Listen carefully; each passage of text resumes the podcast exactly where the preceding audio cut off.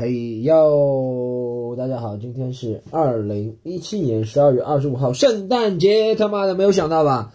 啊，今天的播客早一天出来了，因为 今天实在在家没有事，所以想录一下播客，好吧？而且是因为圣诞节很特别的日子，今天晚上要出一个圣诞专场，不一定今天晚上了，因为我待会儿还要去打球，没有时间进行剪辑，但我敢保证这一集的音质应该是我们这个不要去管它。做了第五期了，然后上线的第五期了，音质应该最好的，因为我找到一个办法，把音质控制在一定可接受的范围之内，好不好？然后这个办法我暂时先不揭露，因为揭露之后人人都会学我，就没有这个杀手锏了，对不对？好，那个大家好，我是你的主持人 Storm 徐。欢迎来到第五期，不要去管它。然后呃，今天我们想讲，今天圣诞节嘛，避免不了讲圣诞节的。然后讲圣诞节之前，先讲一下我今天为什么会有空，会有空会来给大家录这个。平时人家说 Storm 你圣诞没有表演吗？Storm 你圣诞没有约会吗？哎，今天确实什么都没有，好不好？然后所以说我晚上只能跟一帮臭男人去体育馆里面挥汗如雨去打球。而且我每次录的时候精神都很萎靡，不知道为什么，是我的原因还是录这个的原因？一录，而且一吃完饭，我不知道多少人和我一样，我大概是从高三开始就有这个反应，就是一吃完饭人就会萎靡不振。我不知道高三之前可能从来没吃饱过吧，就从来没有那种感觉，就吃完饭会萎靡不振想睡。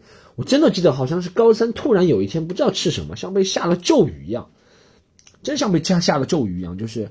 一吃完就萎靡不振，从此以后每天只要吃完饭就会萎靡不振，一天吃三顿，六个小时萎靡不振，妈一天醒着才多少个小时，就简直是在萎靡不振中度过的男人啊！但是我不萎啊，就迷哥。好啊，一个黄色的笑话植入之后讲，今天为什么我会在圣诞节这天有空给大家录这个节目？其实呢，是因为我本来今天。是要飞去香港的，然后有一个 Christmas 很重要的一个 appointment 也好，date 也好，这个是不重要的，好不好？但是很重要。我本来昨昨天准备很好，我把包都理好了，昨天，然后把那个闹钟设好，然后我确定了今天早上的飞机时间是九点四十分从上海出发，九点四十分啊，然后把闹钟设到六点，一切都他妈完美，对不对？三个三个半小时肯定够了，从这里从家到机场，然后。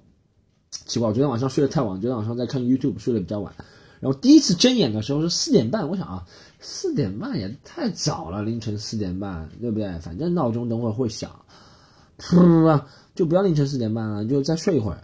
第二次睁眼已经八点钟了，九点四十起飞，八点钟，但那个时候我还在想，我想啊，还好还好是飞香港，飞香港，国内航班嘛，对不对？去虹桥机场，肯定是虹桥机场，那。国内航班，我家到虹桥机场差不多半个小时，然后到那里还七十分钟剩余，差不多吧，一个小时。虽然是有一点紧张，但肯定赶得上。但我仔细一翻我的手机，首先我给大家揭露一下，为什么我没有手机没有在六点钟时候响？因为他妈的 iPhone 手机我不会搁二十四小时制的闹钟，它是分上午六点和下午六点，好不好？我调成下午六点才会响了，他妈的。这首先，第二个原因是我之后再看一下手机，我操，原来是浦东机场起飞，对，当初我就是这是一个问题啊。第一个问题留给大家，这一期的不要去管它。就是我在买机票的时候，我就每次买去香港的机票，我已经买了第十几次了，但我还是不理解为什么他买机票又分两个是吗？国内跟国际，香港为什么是国际的？为什么是国际？不中国香港吗？为什么是国际？为什么是国际？你看它的其实它的规格也是国际的，你知道为什么吗？规格是国际的，因为。去香港的其实除了那些特殊情况会延误之外，就比如说飞机真的是有问题，或者是天气真的是很差会延误之外，基本上就跟国际航班一样。大家发现吗？国际航班其实只要不是天气或者什么原因，流量管制的延误很少的，对不对？不像国内航班经常延误。国内航班很奇怪，它的延误原因就是因为延误是吗？然后他给一个事由也是延误，延误的事由是延误，你他妈耍我吗？国内航班很多时候就出现，他他啊，Sorry，we regret to announce that your flight number whatever right is gonna be delayed. The reason is delayed. 就发现很奇怪，你知道延误的事由是因为延误。你说为什么你上课不交作业？就是因为上课不交作业，这个万能的解答是吧？你看去香港的航班其实很少这样的，港澳台的航班都这样。但我理解嘛，他说哦，我能理解的程度就是说，在机场上大家看那个通道，有些机场有些机场没有，有些机场就分国内出发跟国际出发，有些机场像上海虹桥和上海浦东应该是国内出发，还有一个牌子是国际一个小括号港澳台出发，我这都能理解，但还是应该归属于港澳台的航班，还是归属于你懂吗？就是国际的范畴，它的规格也是国际的范畴，你知道吗？就讲嘛，不是中国香港吗？虽然是我不对，对？我看错机场了，然后还没起来。虽然是我不对，但是 这问题就像我们去香港，为什么 visa 只能七天？很奇怪，我每次去香港表演和那个不是要去英文表演，去香港大多数的英文表演，这次不是去表演，以前都是去香港英文表演，然后和美国人、英国人一起表演。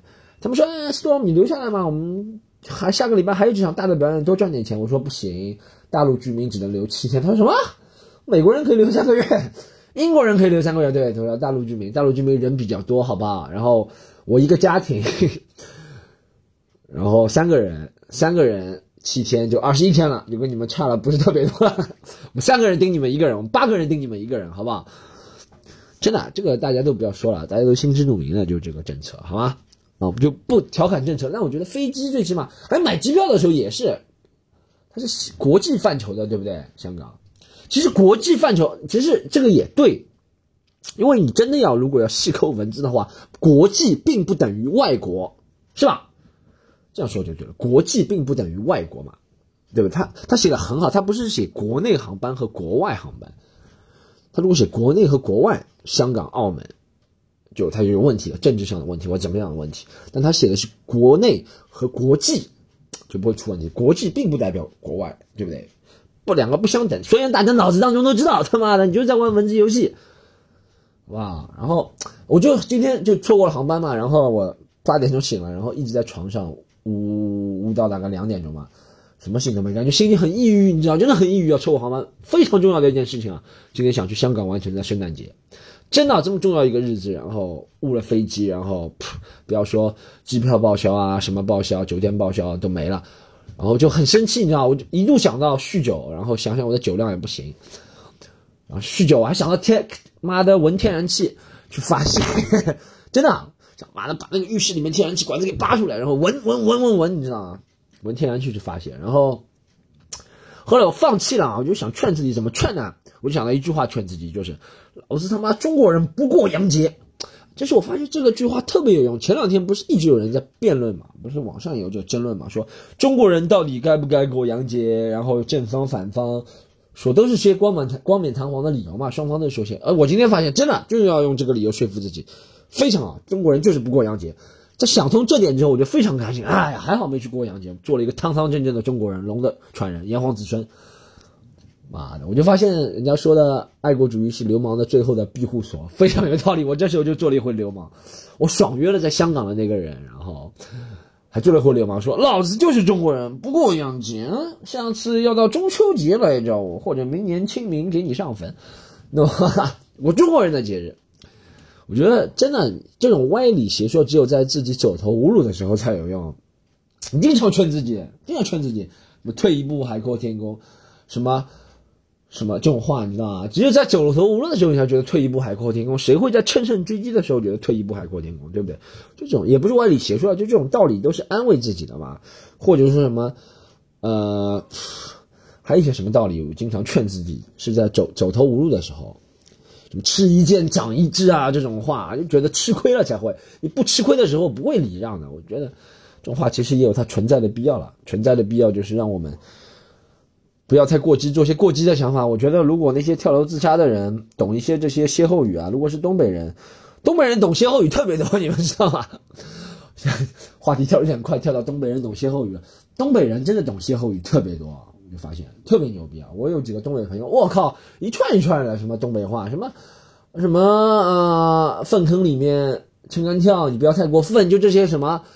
就你大家看以前北方人不能说东北人，北方人嘛，以前大家看那个《亮剑》里面李云龙，你们都是歇后语啊，特别多他妈歇后语，什么猪鼻子大，猪鼻子插大葱，你以为你装像是吗？就这些话，大家这我不知道东北的北方的自杀比例是不是比南方高，南方人可能不懂得用这些歇后语来安慰自己，然后。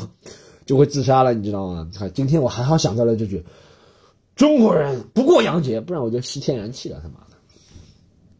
好吧，在这个比较抑郁的话题之后，再给大家讲第二个话题。哎，第二个话题是我想问一下，我虽然的听众很少，只有十个人，对不对？然后我不知道十个人是不是无业游民才会听我的，但是我想问一下，在座的听众里，听众里面有没有人是牙医？我有个问题要问，就是因为我之前不是我楼不是楼下了，我那个下颚下排牙里面有个牙不好，大家知道，有个牙是就是牙根很松动，然后。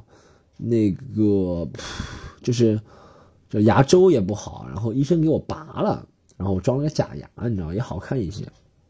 但是他本来和我说要植个牙，是我是九月份拔的，现在三个多月了，他还没给我植牙。他当初跟我说两个月，我不知道他是不是忘了我了啊？他是不是看我做脱口秀演员，觉得哎这个人肯定植不起啊，植个牙两万多，算了算了，给他装个假牙吧。然后给我增加个段子是吗？真的。我说从我的牙给大家说起啊，很多人知道我以前牙不好，妈的，这么说不是更多人知道了？这个，哎，这时候就可以安慰自己了，覆水难收，覆水难收，说出去的话就像泼出去的水。我操，我能在这里面能 call back，太牛逼了！这时候就安慰自己了，是吧？就我牙以前不好嘛，然后我今年就花了个大价钱，然后上面美了一下，下上面的牙美了一下，下面的牙拔了一下，现在牙看上去还不错，还像个正常人。虽然没有电影明星那么叭一口亮丽的大白牙，很整。大家看老好莱坞那种明星的牙，都是整的很厉害，他们牙都是，他们牙就跟。怎么说不像牙膏里的人，他们牙就跟我不知道怎么做个比比方，你知道吗？就完全看不到缝的那种，你知道吗？就跟一张白纸一样，完全看不到缝啊，缝儿看不到缝儿，是缝还是缝儿？缝儿缝 whatever，就他们牙齿没有 gap 的，你懂吗？完全看不到缝啊，他们牙齿就好莱坞明星那种牙，都是一个牙医嘛，或者好莱坞的牙医特别厉害，就是。拉拽，然后或者是装烤瓷牙，就反正特别完美。我没有完美到那个程度，但是现在还不错，就没有特别的奇形怪状。以前牙特别奇形怪状，就完全是一个生理缺陷了。然后谁叫我整的呢？哎，就是我上次去香港的时候，哇，这个故事里面 callback 太多。我上次去香港的时候，香港那个俱乐部 Take Out Comedy 的老大叫 Jamie Gung，然后 Shout out to Jamie Gung，好，给他一个。爱的问候，好不好？杰米刚，我的一个朋友，他跟我说，他说 Storm 其实这么搞笑，然后你把个人形象注意一下，你牙整一整，说不定会以后通告啊，越来越多，名气越来越响。哎，我想一下是有道理，就算以后没有通告啊，我也能对自己说，哎，操，我这一辈子没有白花什么钱，对不对？或者是我这辈子终于在自己身上投资了，以前太多的钱在别人身上，在为别人开心投资，要为自己开心投资一次，对不对？好，所以我就。弄了这个牙，然后上下两排牙就，哎，其实我牙不好这个问题很大了。其实我牙不好是从小，然后你知道，从小就是普通家庭嘛，工薪阶层嘛。然后大家发现嘛，其实大家也知道，在国外或者中国也是，富只有富人才是看得起牙医，富人不是看富人看得起牙医，只有富人才有那个概念把钱花在牙上，也是对富人教育子女才会这样，对不对？因为牙都是小时候要弄的，你如果小时候牙很好，肯定是你父母。教就的，就是他有这个概念。他说，长大这个东西，牙是门面上很重要的东西，然后要帮我的子女弄好，将来事业啊、爱情上都会比较一帆风顺。只有富人或者中产阶级以上才有概念。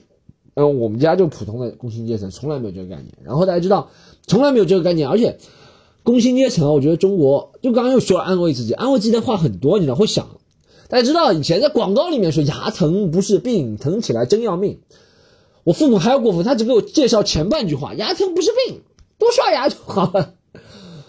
这样非常夸张啊！就牙疼不是病，你你知道他虽然这句话是这么说，就像别人说什么天才是百分之，大家都知道这个故事，天才是百分之九十九的汗水加上百分之一的努力。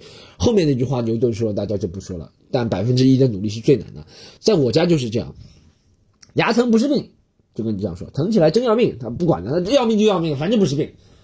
对不对？反正不是病，要命就要命，要命又死不掉，又不是病。你知道那种自我安慰那种感觉，从小我爸妈就这样跟我说。以前我记得一个蓝天六必治的广告也是，什么牙疼不是病，好像不是蓝天六必治的广告，反正是个天津话的广告。天津话的广告，嘿，大爷，您这牙可正好啊，学不学的话，学的学不像，我学的像不像天津话？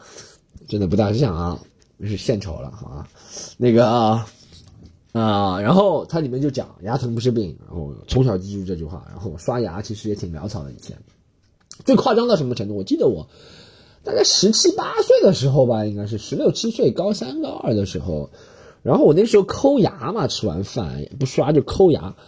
我那时候以为抠出来的是吃的东西，你知道吗？我想我吃什么硬的东西又白又硬，能抠出来很多。我现在回想起来才知道，我操，那个是牙龈结石，你知道吗？我操，就直接能手抠下来，你就多到什么程度？我以前以为是什么把牙齿给抠下来，你懂吗？我以前以为是把自己把自己牙齿给抠下来了，你知道吗？我想我操，我抠了牙齿，抠了一部分下来。现在知道牙龈结石，就以前刷牙就完全就是表面刷刷。以前刷牙是应为了应付父母，你懂吗？就是，我觉得以以后自己做父母一定要给子女灌输，就是你刷牙真的是为为自己好。我就跟他说，你刷牙，你喜欢打篮球是吗？你如果不刷牙就考不上，就是进不了篮球队。你喜欢泡妞是吗？你不刷牙就泡不到好看的女孩子。如果是女生的话，就是你喜欢。芭蕾舞或者你怎么样？喜欢弹钢琴，或者你喜欢当偶像是吗？你刷不了牙就当不了这个，考不上大学，好不好？就一定要，真的特别重要。然后还有一点，我就发现特别会安慰自己，什么都不是病啊。我家经济条件还算可，呃，就工薪阶层里面还算可以的，就不是特别穷，对不对？肯定没钱，但是不是特别穷，所以我家就到牙疼不是病，其他地方疼起来还是病。我觉得中国人是不是有种？地方就特别会安慰自己，然后 有些地方就胃疼不是病，还有肾疼不是病，是吧？最夸张的，实在穷了不行了，睡在桥洞下来就是休克不是病，吐血起来真要命，对不对？我就，是吧？这是一个关于生病的段子哈，就是如果大家真的。尤其是听我的朋友，在二十岁以下的朋友特别重视起来，好吗？少打两盘王者荣耀，少换几个皮肤，好吗？少下载几个网游，少买几个 iPhone X，好吗？去整整牙，看看牙，啊，洗洗牙，每半年洗一次，然后刷牙的时候上下刷，最好买把电动牙刷，经济不行就双下刷，勤刷，一天刷一天刷三次以上吧。吃完饭一定要刷，不能有牙垢，牙垢的话就会造成牙龈炎，好不好？长大后患无穷。长大真的后患无穷。长大你不刷牙，就像我一样，香港误点飞机，对不对？所以说大家一定要重视起来这件事情啊。那个好，这是牙的事情。下面一个事情讲什么事情？我下面一个事情讲最近其实，哎，再讲刚刚说了买一个 iPhone 手机，我今天妈的对着话筒说，这两个声音是不是又有？我最近那个 iPhone 手机的事情，大家知道吗？就是他说，iPhone 是承认了，iPhone 是承认了是故意的，呃，放慢手机速度。其实不是放慢了，就是你每次应该我说它技术上能够达到的是，因为它硬件是没有办法操控的，它能够达达到的就是你每次更新那个 ISO 或者怎么样，电池衰老就有可能是电池衰老了，就对每个 CPU 啊或者内存啊或者什么。部件啊，就供电不足，然后它就会自动缓慢了。其实这是它可以操纵的，或者是升级 ISO，就每个地方耗电量就大了，它就这样折磨你的手机，你懂吗？iPhone 是可以这样控制的。我在几年前就下了个这定论，我就觉得，就像 iPhone 嘛，它每一代就增加一点点功能嘛。其实我觉得 iPhone 现在以它苹果公司掌握的技术，完全可以叫一个直升飞机的手机。妈，就是怎么说？我觉得完全可以有这个技术，就是你手机忘在家了是吗？然后。呃，你可以有个技术，什么什么地方扫一下，叭，这手机就跟无人机一样，叭飞到你身边，可以是吧？就像手机拍照片，叭直接飞到身上，无人机拍一个照片飞到天上，就 iPhone 手机绝对要到这个技术了，或者你要搞暗杀啊，什么开锁啊，什么东西，绝对可以啊，绝对可以不要手机，是就是以前的那个概念手机 concept 手机嘛，就是完全像一张纸一样，绝对到这个技术，但它就是想一代一代的出嘛，它不想一下玩玩嘛。手里有底牌，好不好？大家听过我那个结婚的笑话就知道，任何公司都是手里有底牌，对不对？任何人也是手里有底牌。那手里 iPhone 公司手里底牌就留了很好，iPhone 公司就手里底牌留了很好。它有很多的技术，它说不定手机能当一个帽子用。我操，你当一双鞋鞋了穿，能滑板，跟柯南一样啊！名侦探柯南，阿笠博士，说不定 iPhone 手机现在就能当滑板，他就不给你用，那一代代折磨你，他一代代能够。统治嘛，他就是通过一代代的洗脑统治这个科技领域嘛，对不对？就这个阴谋特别大，我能想到其他更多的阴谋。我觉得 iPhone 手机，他就收集你的数据嘛，然后卖给各个政府，或者他就成为他要打开这个市场的一个把柄，或者是不是一个把柄了，就一个要挟的手段，也不能说要挟的手段，英文里面就叫 like stakes bargaining chips 筹码，对不对？筹码，他就成为你打开这个市场筹码，他就跟这个政府说，哎，某某政府，你我们知道你们这个国家百分之四十的人的每天早上几点起，他们喜欢听什么歌，他们心情状态怎么样，怎么怎么怎么样，你跟我们合作吗？不合作，我操，我就告诉其他国家，这就是一个，我觉得这就是每个科技公司都这样。你以为英特尔不这样吗？你以为 Microsoft 微软不这样吗？你以为雅虎不想这样吗？你以为 Twitter、Facebook、华为，妈的小米、老罗，你以为他们不想这样吗？他们也想这样，好不好？他们就没有 iPhone 的统治力。我觉得这些卖惨的公司就不行，iPhone 从来不卖惨，你没看到库克乔布斯？像老罗一样说：“哎呀，我操！哎呀，小姨子跟他跑，清仓大甩卖 iPhone 手机，别人就很自信的，就说老子他妈的怎么样，两年报废说报废你就得买。你看其他手机都是，哎呀，我们真的是华人之光啊！哎呀，我觉得大家好，打铁还需自身硬。看又想了一句俗语，歇后语，真牛逼啊！好，后面再讲几个问题。今天。”那个圣诞节给大家录半个小时哈，上次有个观众抱怨时间太长了，我操，你要做什么事儿啊？时间太长了，你分两批听不行吗？分两天听不行吗？你妈的一天拉屎，是不是妈的痔疮？我操，还有人抱怨时间太长，我操，我总抱怨听不够，我喜欢的 podcast 总是抱怨听不够，还有人抱怨时间太长，这种就不是死忠，好不好？我就把他名点出来，先剔除我们十个人的粉丝队伍。啊，后面一个谈一下啊，这两天我发现我哎，给大家讲个真的事情，我那个今年以来讲个演出的事情，好吧？前面讲个人，今年以来演出一直状态很好，但是上个星期遇到滑铁卢就一场，我应该是我今年演到现在，妈的年底了是吧？我才敢这样说，应该是最冷的一场。其实也不是完全冷，那场我演了大概就是圣诞节的一场。然后，其实那场观众都挺好的，但我不知道为什么气氛就不是很燥的那种。因为平时我的场地都很好，观众都是很燥的那种，你知道吗？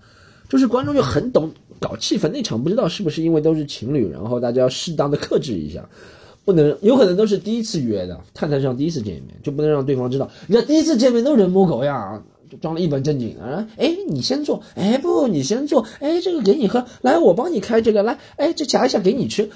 那都要人模狗样的，所以见面来看演出也是，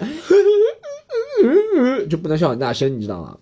我看他笑最大声的，昨天就昨天，就只有那个是女生或女生朋友来的，就是那好基友来的，可能会笑的比较大声。那自己有问题啊，然后我压轴演，可能讲了一个新段子，然后那新段子就比较有冒犯性或者比较争议比较大，不在这里重复新段子讲的是什么，好不好？然后就很多人问我，这就解答观众一个问题，很多观众问。你们脱口秀演员，那个或者 stand up comedian 在台上冷场的时候怎么办？啊，然后很多新人也在听我这个播客，我就这里重郑郑重的解释一下，我前两天上了一个工作坊，然后郑重的解释一下好不好？冷场怎么办？我觉得。当你在冷场的时候，你最不应该做的，我前天其实没做的特别好，平时应该是做的挺好。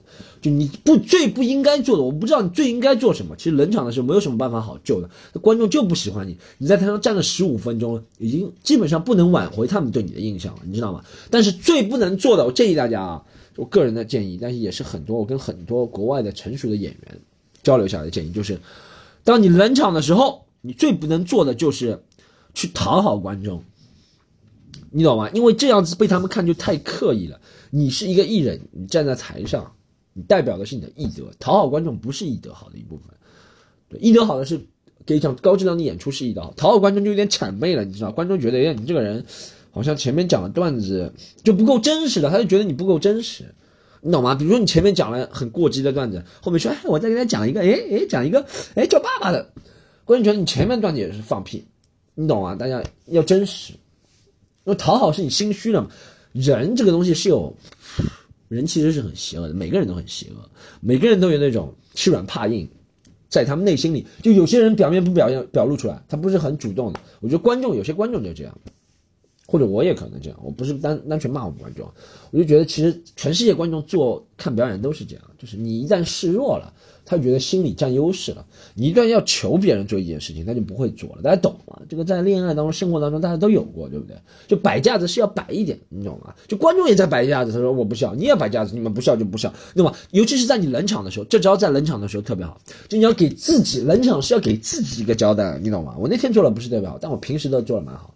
就是如果冷场了，如果 God forbid，希望你不要冷场，但如果冷场了，不能求就那。意思就是，我冷场他妈就是因为你们不孝造成的，你要跟我一起倒霉，老子就继续讲我该讲的。那老子本来就想讲冒犯你，就继续不停的讲下去，叭叭一条道走到黑，哎，又是一个歇后语，对吧？就是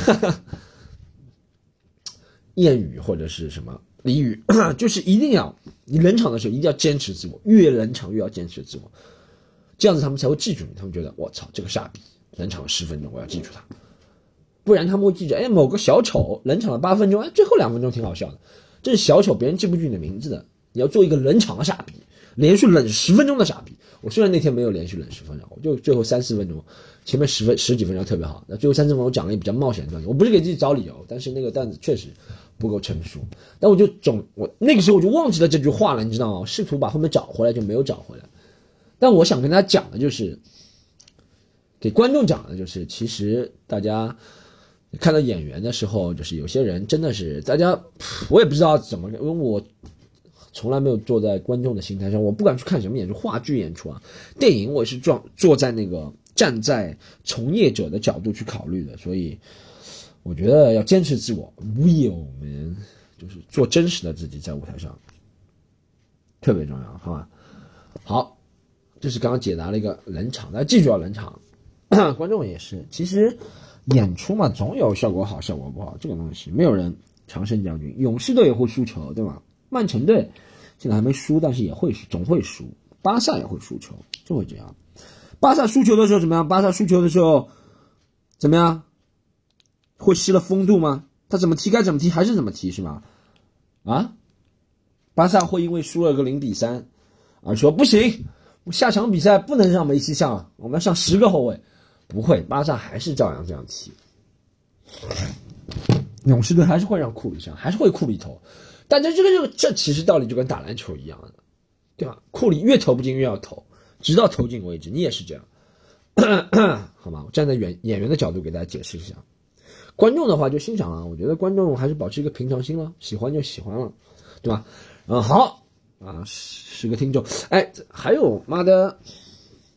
那个，我看一下，我最近还有什么想法？好吗？给大家解释一下。我最近其实，哎，最后还是一个那个 做一个广告先是，然后大家可以在新浪微博上找到 v 要去管他的新浪微博。现在我们不要去管他有新新浪微博了，好不好不要去管他，然后还可以找到我 Storm 去单口喜剧的新浪微博，艾特我们。如果你有什么。想和我们交流啊，留言啊，提问啊，不管是在生活、感情、工作，还是在脱口秀、演出、艺术方面的领域都可以，好不好？然后最后给大家讲，我最近看了那个呃《追龙》是吗？我今天下午看了，对，今天下午就在一度想要放弃自己生命、吸天然气之后，想到了中国人不应该过洋节之后，看了一个中国人的电影《追龙》，就是打洋鬼子的电影，其实就是讲那个武义探长雷洛啦，一个新编的一个电影啦。然后。我觉得可能雷洛是真的，我查了一些史料，香港真的有一个探长，大家看过吗？追龙看过追龙就知道，他讲的是香港六七十年代，然后很乱，然后是王晶那个电影嘛，讲六七，因为王晶，我发现香港电影要成功一定要几个因素啊，就一定要讲过去的故事，对不对？讲过去，因为现在的香港就很无聊，大家都知道，啊，现在香港也不能讲有，就是有尖锐的地方是不能讲的，不讲尖锐的地方就很无聊。然后一定要讲过去最好，六七七八十年代那些故事。第二是一定要有兄弟情，香港就黑社会嘛，啊，香港黑社会也是情有可原的嘛，组织起来，因为那个时候反正警民勾结嘛。都有，二是要有女人在中间周旋，然后再加上几个因素吧，毒品或者是平民，就是小混混励志的故事，大家都喜欢看，你懂吗？香港电影成功就是这些故事，小混混励志长大的一些故事。然后情节有冲突了嘛？然后小混混加上女人，再加上历史的这样黑帮，大家很喜欢看这种故事，英雄配配美人，配美人嘛。其实我觉得不是王晶在那个电影上成功，我觉得是这个故事成功。这个故事是一个必赢的定式，很多故事都是这样。香港我喜欢看那些电影，都是这样。周星驰的那些以前电影也是这样，啊，哎，我本来去香港想买那个 MLB 那个帽子，大家知道吗？我这就想问一下，有我的粉丝是知道在中国哪里有买，国内的话哪里有买比较便宜？不是便宜的，但那个我去过实体店看，棒球帽子实在太贵了，美国直棒打棒球帽子五百多，抢钱吗？五百多啊！我操你！但有比较便宜，我本来想去香港买这个，然后买了两双球鞋的，就要泡汤了，好吧？希望今晚圣诞礼，圣诞老人给我送过礼物，送过球鞋。大家要知道哪里有买的话，可以在微博啊或者哪里留言啊，告诉我一下，好不好？然后买那个球鞋我在哪里买？乔丹鞋我在哪里买？其实也可以，就是那个 MLB 直棒大联盟的帽子，想买一个芝加哥的。好啊，C 的芝加哥的帽子或者克利夫兰的帽子也可以，买克利夫兰的帽子。所以大家知道哪里买，可以告诉我一下。然后，对，记住勤刷牙，不要想不开，想不开的时候就想下歇后语，好不好？今天这期差不多半小时就录到这里，是 Storm 徐，我们下周他妈的再见。大家不要忘记来看我现场演出哦，具体方式就关注我微博或者是。我们有个微信公众号，是我演出团队的微信公众号，叫做“喜剧联合国”，就搜“喜剧联合国”的拼音，好不好？上面还有一些笑话啊，是我们团队一起写的。然后以后希望放一点视频啊，怎么样？好不好？今天就到这里，谢谢大家，操。